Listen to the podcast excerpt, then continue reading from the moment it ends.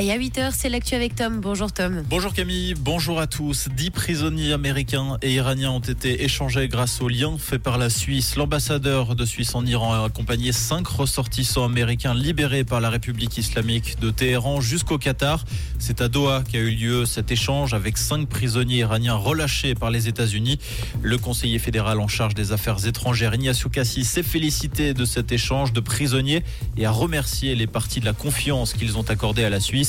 La Suisse qui est souvent missionnée pour ce type d'échange, notamment depuis qu'elle représente les intérêts des États-Unis en Iran après la rupture des relations diplomatiques entre les deux pays après la révolution islamique de 79.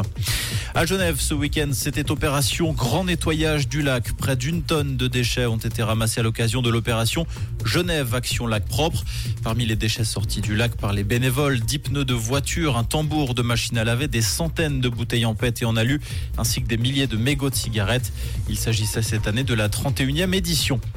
Bayern va retrouver son Ripper Café à partir de ce samedi. La structure va élire domicile dans les locaux de la paroisse catholique de Bayern de 9h à 14h.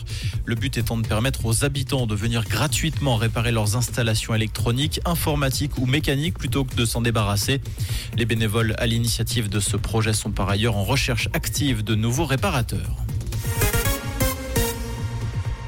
À l'étranger, le gouvernement italien a approuvé hier de nouvelles mesures pour endiguer les arrivées de migrants. Giorgia Meloni a annoncé vouloir créer de nouveaux centres de rétention et augmenter la durée de rétention de 135 jours à 18 mois. Les neuf centres de rétention existants ont une capacité maximale de 1160 personnes. Depuis le début de l'année, ce sont déjà 130 000 personnes qui sont arrivées sur le sol italien contre 68 000 en 2022. En Libye, la colère monte après les inondations meurtrières du 10 septembre dernier. À l'occasion d'une manifestation organisée hier, les habitants de la ville de Derna ont exigé de leurs autorités qu'elles rendent les comptes après les inondations meurtrières qui ont dévasté la ville. Le dernier bilan sur place fait état de plus de 3300 morts. Mauvaise nouvelle pour Belinda Bencic à Guadalajara. La Saint-Galloise a déclaré forfait juste avant son entrée en lice au tournoi mexicain. La championne olympique souffre de troubles gastro-intestinaux. Cela complique ses objectifs de qualification pour le Masters de Cancun qui doit départager les 8 meilleures joueuses mondiales en novembre prochain. Comprendre ce qui se passe en Suisse romande et dans le monde, c'est aussi sur Rouge. Rouge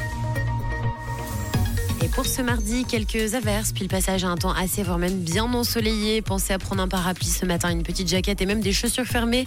Ce sera quand même plus sympa. On n'a que 13 degrés à Marsan, c'est à Châtel-Saint-Denis, et 16 degrés épaisse. Et du côté de Riva, avec des températures plus douces en journée et davantage de soleil. Une très belle semaine avec Rouge.